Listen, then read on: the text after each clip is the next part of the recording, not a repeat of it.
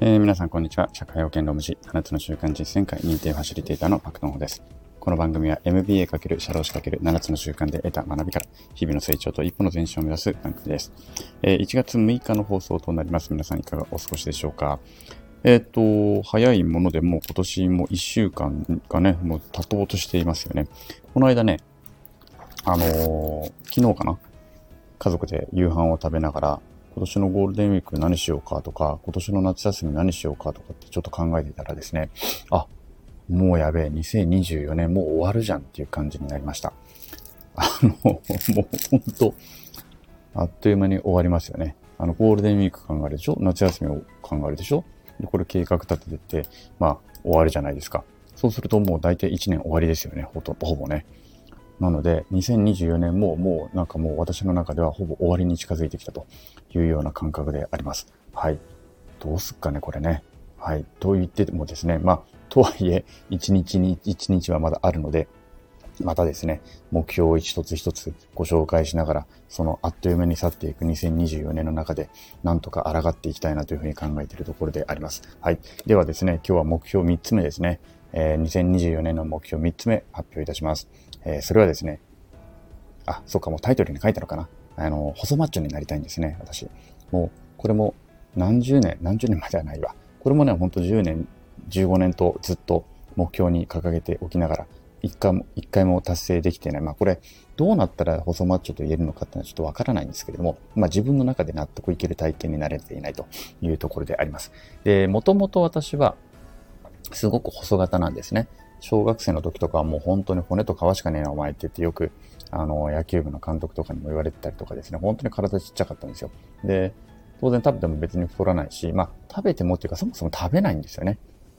小中学生の頃とか、まあもっと食えっての本当によく大人に言われてたんですけども、本当に食べられなくて、小食でですね、あの、まあ脂っこいものも好きじゃなかったし、まあ、なんかそういう感じで全然太らないと。とにかく細型だったんですね。で、これがやっぱ30歳とかを超えてくると、えー、徐々にですね、やっぱ基礎代謝が減ってきますので、徐々に徐々にやっぱり太ってくるんですよね。同じ生活をしていても。で、えっ、ー、と、それともう一つやっぱりお酒を飲むことを覚えて、そしてお酒を飲んだらなんかラーメン食べたくなってとか、まあなんかこういう生活を20代からだんだん覚え出して30代ぐらいにこれが定着してくるというふうになってくると、さすがにやっぱりちょっとどんどん少しずつ太ってくるわけですよね。だから、うーん、とはいえ一番、そうだね、私が大学生の頃がだいたい55キロぐらいで、今まだ59キロとかなので、あんまり変化はないんですけれども、まあでも、油断すると60キロを超えていくと。一番太ったのが結婚した直後かな。60キロ超えていって、ウエストがどんどん、あの、ズボンのウエストがですね、もともと73とかを学生時代とか独身時代を履いていたのが、76になり、76もきつくなり、79とかになってきて、で、あの、もともと持っていたですね、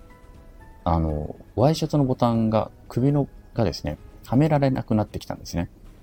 でその頃の写真見ると、やっぱり顔が明らかにちょっとやっぱ太ってきてるということで、あ、これはまずいなということで、ちょっとダイエットとかも始めたりとかしたわけなんですね。うん。あと、あの、健康診断の数値もちょっと良くない数値が出てきたりとかっていうのがあって、まあ、ダイエットとかもするようになったと。で、なんだけれども、あの、やっぱり食べないだけのダイエットだと結局痩せるだけだったりとか、あとちょっとお腹が、それでもやっぱりまだお腹が少しポコッと出てるような、すごくね、あの、なんだろうな、軟弱で情けないと自分は思ってしまう体型になってしまうんですよね。だから、あの、脅威とか全然ないので。で、お腹だけが少しポコッと出るみたいな感じになっちゃうので、あの、とってもね、あの、なんか妖怪みたいな感じになっちゃうんですよ。なので、これは何とかしたいということが一つあります。でもう一個は、あの、まあ、何とかしたいんですよね。で、やっぱり、ずっと若々しくいたいっていう願望がまずある。もう、来月49っていうのはこの間の放送でも言いましたけれども、やっぱり50歳になっても60歳になっても若々しくいたいっていうのは一つある。っていうのと、もう一個、あの、裏テーマとしてはですね、このまま太っていくとですね、あの、経済的損失も大きいですよね。やっぱり病気にもなりやすいっていうのもあるし、もう一個、目の前にあるところで言うと、ズボンとか全部買い直さなければいけないとなると、結構な損失だったりするわけです。これをやっぱり、あの、これはやっぱ防がなければいけないということで、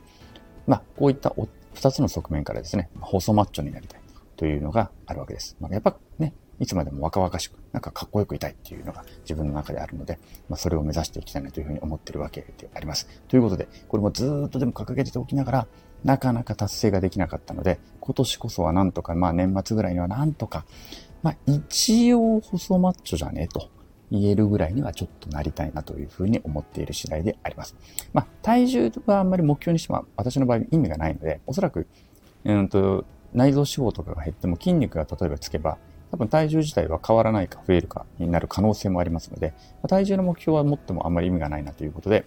まあ細マッチはこれ本当何で測るのかっていうのは難しいところですけども、まあ、ここに関しては自分自身の納得度というところにしておきたいと思います。で、えこれを今年の年末までに何とか達成する。で、これに対する行動目標はまたね、あの、いろいろありますので、また今後の放送回でご紹介していきたいなというふうに思い次第であります。ということで、2024年の目標3つ目、